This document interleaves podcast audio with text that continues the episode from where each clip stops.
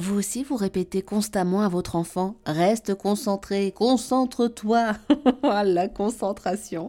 Pour nous aider et nous conseiller, avec nous, Anne-Marie Guignard, autrice d'une méthode à succès pour apprendre autrement, la série Hugo, dont le précieux livre Hugo et les clés de la concentration. Bonjour Anne-Marie. Bonjour Eva. Alors on l'oublie souvent, mais la concentration est un effort, et encore plus pour les petits-enfants. Oui, et c'est un effort euh, très important pour euh, un enfant. Plus on est petit, plus c'est difficile. Plus on va grandir, plus on va essayer de, j'ai envie de dire, de rentrer dans le moule. Mais euh, aujourd'hui, les enfants euh, sont capables de se concentrer à partir du moment où l'intérêt est là. Et l'intérêt, c'est le premier ami de la mémoire. Et donc, s'il n'y a pas d'intérêt, il va bouger, il va gigoter, il va faire tomber son crayon, il va se tourner dans tous les sens, essayer de voir s'il n'y a pas quelqu'un avec qui même il pourrait engager la conversation.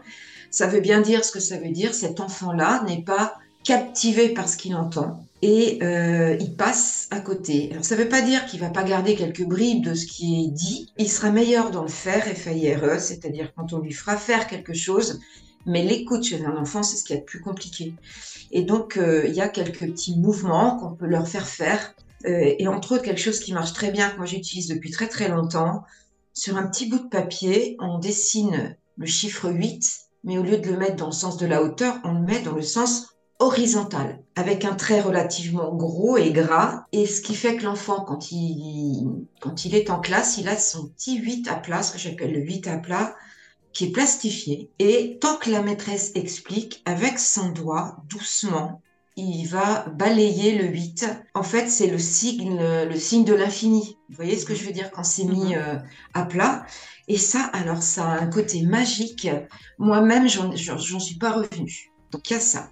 La deuxième chose qui est très très importante, à la maison ou en classe, moi en classe je pense que c'est un peu plus facile, c'est au moins quand il est en train d'écouter, voire même d'apprendre quelque chose, les pieds par terre. Si vous le laissez sur une chaise haute avec les pieds dans le vide, c'est comme s'il était assis sur un petit muret qui regardait la mer. Ça sert à rien. Donc il faut une position assise de concentration, c'est-à-dire les deux pieds par terre. Quand il sent que ça, il commence à remuer sur sa chaise, il met sa jambe droite par-dessus la gauche. Et puisque c'est un moment d'écoute, il va aller poser sa main droite le long de son ventre, tourner la paume de la main tournée vers le haut et mettre la deuxième. C'est-à-dire qu'il se met lui-même en position de l'infini, en position du 8 en fait.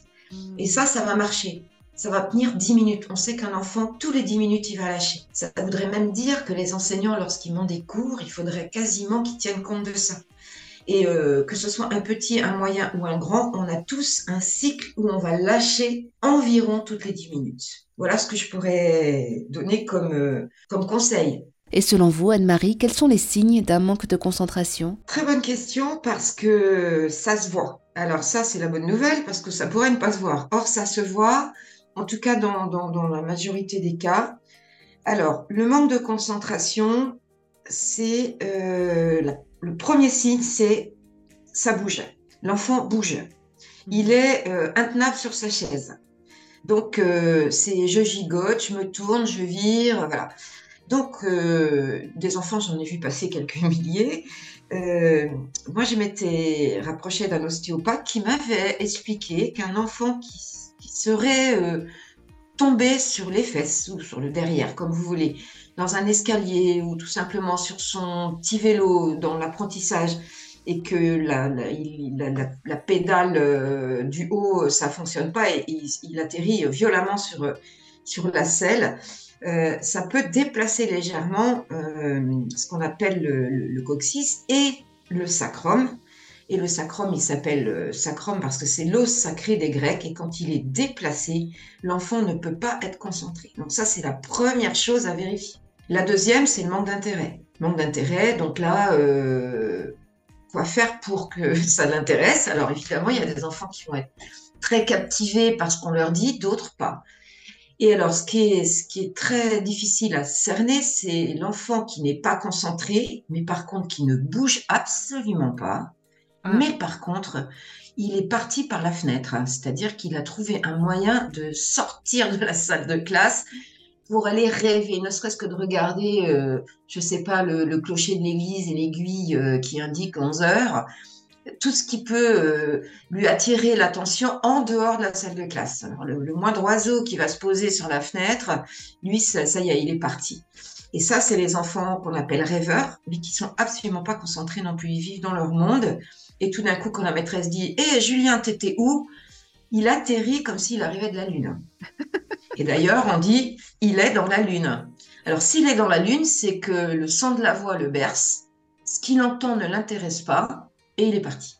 Quand on lit votre livre, Anne-Marie Guignard, Hugo et les clés de la concentration, on comprend que tous les enfants sont capables de se concentrer. C'est juste une question de méthode. Oui, en fait, moi je pars du principe que tous les enfants peuvent se concentrer à leur façon parce qu'on les a aidés et qu'à partir de là, on peut tout apprendre à tout âge. Quoi.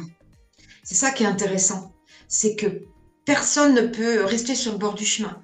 On a tous des façons différentes de se concentrer pour l'écoute, mais aussi tu as besoin d'être concentré euh, quand tu es tout seul dans ta chambre avec ton cahier d'histoire et tu sais que le devoir va tomber demain. On a toujours besoin de se concentrer dans la vie professionnelle aussi. Et donc, si on leur apprend tout petit à, se recadrer en disant arrête d'être parti par là, reviens. Moi, je sais que je me parlais à moi-même en disant mais arrête de, de, naviguer comme ça, euh, reste concentré. Voilà, je me parlais à moi-même en fait. Et l'enfant euh, petit sait bien qu'il est plus là, mais ça, il n'arrive pas à s'en empêcher. En fait, c'est ça le truc. Et donc il y a des endroits où c'est tout à fait possible de le faire. Ah, en classe, c'est très compliqué. Et donc mmh. là, ça peut provoquer des résultats médiocres, où, les parents vont dire de toute façon votre fils, il est là, mais il n'est pas là. Hein. Donc qu'est-ce qu'on fait de ça quand on entend ça de son enfant, quoi? Voilà, il paraît important de, de signaler. Alors ça, ça se répare en fait. Tout se répare avec moi de toute façon. Voilà. L'une des clés de la concentration, c'est l'intérêt.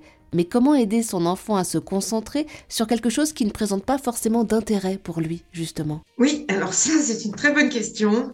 Euh, alors moi, j'ai résolu le problème par le geste, en fait. C'est-à-dire que on va tout mimer, nous. On peut tout mimer, en fait. On peut même mimer un paysage. Et donc, à partir du moment où on va le mettre dans l'action, debout dans sa chambre, sur ses deux pieds. Si par exemple il a un petit extrait de poésie, à savoir pour le lendemain, je sais pas les deux premières strophes, euh, eh bien c'est tellement facile. Si on prenait, je sais pas quel exemple, moi, le laboureur à ses enfants. Un riche laboureur sentant sa mort prochaine, mais on peut faire du théâtre avec ça. On peut gestuer, on peut mimer. Et le geste va renforcer la mémoire. Plus vous les mettez debout, plus il fait du théâtre devant vous, plus il récitera sa leçon. Et le summum de ça, c'est que le geste va permettre la mémorisation. Et même quand il est en classe, il pourra refaire, admettons qu'il lui manque un petit bout, avec ses gestes, ça va revenir. Et donc, il aura plus jamais peur d'avoir oublié. Et quand il sera face à sa copie, il sait qu'il sait et donc il sait qu'il peut. Et ça, c'est le meilleur booster de compétences que je connaisse et ça calme tout le monde. Merci beaucoup Anne-Marie Guignard pour tous ces précieux conseils.